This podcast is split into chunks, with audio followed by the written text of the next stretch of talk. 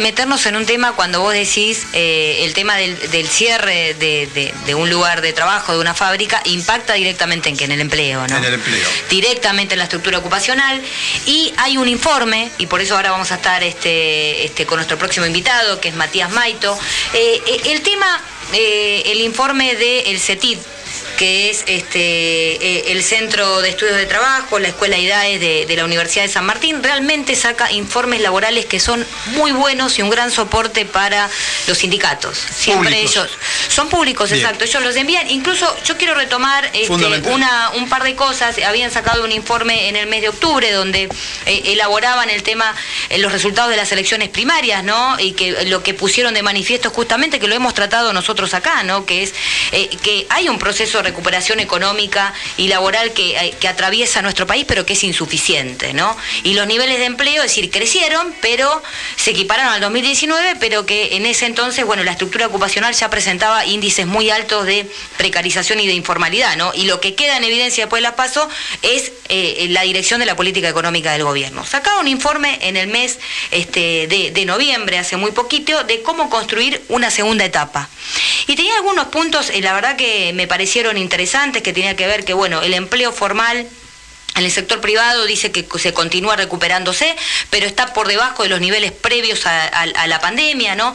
Y que durante los primeros meses del 2021 el aumento de los, de los precios realmente fue este, demasiado y superior este, a, los salarios. Eso fue lo que generó el mayor malestar en la población. Pero lo tienen documentado y están las cifras y los gráficos y eso me parece que es este, muy bueno y bueno, y que a pesar de, del eventual cambio de la tendencia que podía producirse en este año en relación a los precios, a los salarios, la recuperación no podría calificarse como, este, como, como, incipiente, ¿no? Es decir, que, eh, los eh, salarios no le recuperaron a la inflación. Eh, exacto, y ahora vamos a estar hablando con Matías de, este tema y que nos encontramos, porque esto lo ha, lo ha dicho la dirigencia política, que hay una, una, un, momento de crecimiento de la economía y hay una proyección, incluso que vamos a crecer. Macroeconómico. En lo macroeconómico. La microeconomía no está este, sintonizada con la macroeconomía. la gente no vive en su bolsillo y en su casa y en su estómago los resultados de ese crecimiento del 10% de la Argentina. Entonces lo que se da en el pueblo y en la población... Distribución, mala distribución. Hay una gran incertidumbre. Concentración de la riqueza. Y para eso estamos ya mismo en comunicación con Matías Maito, que es el director del CETID,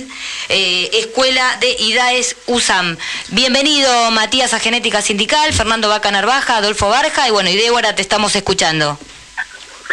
Hola, ¿qué tal? Buenos días, Fernando, Adolfo, Débora. En principio, gracias por la invitación. Este, Gracias también, Débora, por tus comentarios sobre nuestro trabajo. Lo único que quiero aclarar es que me va a quedar muy poco que decir, porque la verdad que es una descripción muy exhaustiva de las cosas que venimos trabajando, así que bueno, espero poder agregar algo. No, porque, eh, Matías, eh, una cosa es la, la, percepción política de, la situación que como militantes políticos, como dirigentes sindicales, acá los compañeros la perciben todos los días, y otra cosa es la tarea esta necesaria, fundamental, para demostrar y darle la fuerza a, esa agenda, a ese discurso político de la realidad concreta de los hechos, de los números, de las cifras. ¿no? Esa es la tarea importante que ustedes están haciendo y nos parece fundamental porque esta batalla cultural que tenemos contra el neoliberalismo es muy importante. Ahora, Matías, ¿cómo está la estructura este, ocupacional después de las PASO, según en referencia a este informe tan detallado que han realizado? Bueno, está en una situación, como vos bien describías, de una recuperación insuficiente, ¿no? Porque, a ver, nosotros venimos de una, digamos, de una doble crisis, ¿no? Todos lo sabemos. En 2019 la situación económica y laboral ya era muy complicada. Digo, para decir un, un dato tal vez ilustrativo, nosotros en 2019 una de cada dos personas tenía problema de empleo o porque estaba desocupada o porque estaba inserta en un empleo precario o informal. Esto es antes de la pandemia. Simplemente la pandemia profundizó ese deterioro de una manera muy, muy acelerada. Digo, los, datos de la pandemia este, hoy los vemos con un poco de perspectiva. En el momento más crítico de la pandemia, el 20% de las personas que estaban ocupadas perdieron su empleo. Es un dato tremendo. Una de cada cinco personas que estaba ocupada perdió su empleo en el momento más más crítico de la pandemia. Entonces, después recuperar eso bueno, fue un proceso que todavía estamos atravesando. Hoy en día, ¿cuál es la situación? Eh, hoy en día se recuperaron los niveles de empleo, hoy en día tenemos la misma cantidad de trabajadores que teníamos antes de la pandemia, este, pero esa recuperación es una recuperación que básicamente ha sido impulsada por el cuentapropismo, el empleo público y el empleo formal, privado, registrado, todavía le falta un poquitito. Hay 75.000 empleados privados formales menos que en el momento anterior a la pandemia. Ese es un 1%. Eso también es cierto que es el segmento... Repetime la, cifra, Matías. 75.000 trabajadores eh, del sector privado formal que todavía no recuperaron su puesto de trabajo. Ahora, también ese es el segmento más protegido y que menos se ha visto impactado por la situación de la pandemia, ¿no? Digo, porque si uno compara lo que pasó con los informales y con los cuentapropistas de bajos ingresos, hay una masacre. Los informales, digo, uno de cada dos trabajadores informales perdieron su trabajo durante la pandemia. Los cuentapropistas, uno de cada cuatro. Los empleados formales, bajo relación de dependencia, en realidad fue solo, y esto tenemos que decir solo muy entre comillas, solo un 3% es poco en relación con los otros dos universos, pero también es un dato fuerte si uno lo compara con una situación ordinaria. Eh, ¿Por qué esta diferencia? Bueno, porque sobre el empleo formal impacta la prohibición de despidos, sobre el empleo formal el Estado financió el pago de salarios, digo, ahí hubo políticas públicas que lograron sostener ese empleo. Eh, pero bueno, de todas maneras se perdieron el 3% de los empleos formales, lo cual es un dato relevante y todavía no se logran recuperar. Entonces, esa es la situación en la que estamos hoy en día en relación con los niveles de empleo. Y también en el, en el informe... Em, eh, me parece, bueno, hacen un, un, anticipo, ¿no? Que dicen que, bueno, que hay consultoras que eh, anticipan que la inflación estaría por encima del 3% en octubre. Y en ese sentido, ¿cómo, cómo evalúan este, el congelamiento de precios y, y, las paritarias, ¿no? En, en ese marco, en ese escenario. Bueno, también venimos de una situación eh, difícil porque, como bien vos comentabas, Débora, al principio, los primeros meses del año, la carrera entre precios y salarios, los salarios quedaron muy rezagados. Recordemos que digamos, hubo una pauta o una previsión de inflación del 29% a principio de año, que las paritarias empezaron a ordenarse alrededor de esa cifra. Las primeras paritarias del año se ordenaron alrededor de esa cifra, pero los precios no. Entonces, durante los primeros meses del año, los precios aumentaban 40% interanual y los salarios 30%, ¿no? Se acomodaron las paritarias a esa, a esa pauta, a esa previsión, y los precios le subieron 10, 10 puntos porcentuales más. A partir del segundo trimestre, esa, esa brecha es como que se empieza a cortar. Los precios empiezan a aumentar 50% y los salarios 45, más o menos. Y durante los últimos meses del año los salarios le empiezan a ganar un poquitito a la inflación. Y es probable que noviembre diciembre le hayan ganado un poquitito más. Entonces, si uno ve la foto de noviembre diciembre, uno puede decir, bueno, la verdad que durante los últimos 12 meses del año, el crecimiento de los salarios fue un poquitito superior al crecimiento de los precios. Pero a mí me parece que es muy importante hacer dos aclaraciones. Sí. En primer lugar, es lo que los salarios le ganen estos últimos meses del año a los precios no compensa lo que perdieron durante los primeros meses del año. Entonces uno, uno de alguna manera puede celebrar clarísimo, y se quiebra esa tendencia de que los salarios venían perdiendo, perdiendo, perdiendo, desde 2017 hasta 2021 perdieron 20%, un montonazo. Entonces uno puede decir, bueno, tal vez estamos en un momento en que se empieza a romper esa tendencia. Sí. Ahora, primero, en el agregado de 2020, el, perdón, de 2021, lo que recuperaste a final del año no compensa lo que perdiste al principio. Y si uno ve el panorama más general de cómo están los salarios en relación a los últimos años, bueno, de ese 20% que te cayeron desde 2017, vos estás recuperando 2% aproximadamente. Exacto. Entonces todavía seguís muy, muy abajo. Sí, bueno, queremos recordar que estamos en comunicación con Matías Maito, que es el director eh, del CETIT, eh, bueno, el Centro de Estudios de Trabajo, la Escuela IDAES, UNSAM, la Universidad de San Martín, sobre el último informe en materia de cómo está la, estructura ocupacional en este momento, el último informe de noviembre, que lo recomendamos porque realmente eh, es, este, tiene mucho detalle y también lo vamos a compartir en, nuestra, en nuestras redes sociales. Y también, bueno, que estás haciendo, hacen referencia en el informe al índice de costos de la construcción. Eh, explica un poco eso. Me pareció un dato este, muy interesante en ese sentido. ¿Qué pasa con este índice y con el tema de los salarios?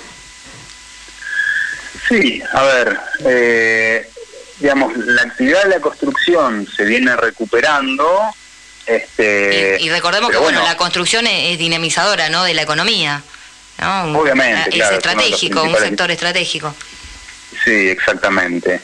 Este, pero la verdad que los, costos de la construcción, el índice que mide la evolución de los costos, está creciendo de una forma mucho más acelerada que los salarios del sector. Entonces, es como, es un buen botón, botón de muestra de lo que estuvo pasando, este, en este caso en el sector de la construcción, pero es un buen botón de muestra de lo que estuvo pasando a nivel general en la economía en la relación entre precios y salarios. Sí, sí, clarísimo. Y, por último, Matías, ¿cuáles son este, bueno, las expectativas, ¿no? ¿Hacia dónde va este, este, el mundo del trabajo, la estructura ocupacional? ¿Cómo, cómo lo ves eh, en esta proyección, en este, este estudio tan exhaustivo que han realizado? Bueno, esa pregunta del millón, me parece, ¿no? Este, si respondes bien, si respondes bien se lo mandamos a Martín Guzmán. Tenemos la solución acá, claro. Este, es, difícil la pregunta. A ver, eh, por un lado, uno, digamos, lo primero que podría decir es que la, recuperación económica, digamos, que ha, superado en un punto las expectativas. Y eso es una buena noticia. 10% de eh, crecimiento. Sí, la, recuperación del empleo, yo tendería a creer que no, que todavía sigamos teniendo un 70, digamos, 75 mil empleados formales que no recuperaron su empleo, es un dato que, que marca que ahí todavía parece que hay una cuenta pendiente. Eh, y me parece que lo que pase el año que viene, bueno, posiblemente el proceso de, digamos, de recuperación de la actividad se pueda mantener en el corto plazo, pero después obviamente, digo, hay una cantidad de elementos que, generan, digamos, que, que, dan cuenta de una situación de incertidumbre, ¿no? Uno lo puede decir, bueno, ¿qué va a pasar con el acuerdo con el Fondo Monetario? ¿no? Que es como uno, de los grandes ordenadores. Pero después hay muchos elementos de, de la macroeconomía, el nivel de inflación también ha superado las expectativas, ¿no? y en el mal sentido qué va a pasar con las reservas, qué va a pasar con el tipo de cambio. Es decir, hay distintos elementos que dan cuenta de cierta incertidumbre en el escenario macroeconómico, que bueno, que hace difícil como poder tener una proyección respecto a lo que va a pasar con la economía y también con el empleo, digamos, y a medida que se vayan despejando esas incertidumbres, bueno, me parece que podremos ir teniendo mayores precisiones sobre lo que va a pasar el año que viene y obviamente este, ahí va a estar la política, van a estar las decisiones políticas que en un marco de muchísimos condicionamientos, este, pero bueno, pero pero pero sigue habiendo política. Por eso vamos a seguir, vamos a seguir Matías muy de cerca y vamos a leer los informes que hacen de, del CETID en cuanto, bueno, en materia de cómo está la estructura ocupacional. Exactamente, van, van midiendo nuestros signos vitales este, día a día. Yo me quedo... Nos dan letra porque hay una fundamentación. obviamente este, hay, un análisis detallado. Por eso es muy importante, eh, yo quiero decir algo que, bueno, Matías me ha invitado a muchos, muchos debates que hace, organizan con, con distintos sindicatos y la verdad que es muy importante que las universidades realicen este tipo, ¿no? Este, este tipo de, de estudios y que bueno, que los intercambien también con, los sindicatos, porque bueno, eh, lo entendemos que eso es estratégico, fundamental. Leíamos el informe de esta reunión de las secretarias regionales de San Lorenzo, de secretarias regionales del interior del país, y me quedo con el hashtag que voy a decir lo siguiente de lo de Matías, recuperación insuficiente. Ahí está, recuperación insuficiente, acá la producción, ¿eh? Hashtag. Es lo que de alguna manera está sintiendo la gente, ¿no? O sea, Adolfo, vos con el tema de los compañeros de gremio estás en conflicto en estos momentos por el tema de salario y estos temas Es permanente. Es permanente. Es permanente. Bueno, Matías, te agradecemos mucho este, tu paso por Genética Sindical. Muchas gracias a ustedes por la invitación. Te vamos a seguir invitando, Matías, ¿eh? porque te de- zafaste bien la pregunta que te hizo Débora. ¿eh? Te, No, tiró, pará, te no. tiró con un misil y No, zafaste muy bien. ¿eh? No me hagas quedar mal, no, por favor, Matías, no fue mi intención, no, al contrario. Bueno, gracias, Matías, Para y bueno, para muchas gracias por, este trabajo tan importante que, que haces vos y este, los compañeros de- de- del CETID, la Escuela Ideas este, UNSAM. Gracias Bueno, a abrazo. Abrazo, Un Matías. Conversamos con Matías Maito, director del CETIT, que es el Centro de Estudios de, de- de- de Trabajo de la Escuela IDAES UNSAM, la Universidad de San Martín, el último informe que lo recomendamos, el último informe de noviembre, que va a estar en nuestras redes sociales en minutos. Muy bien, Bueno.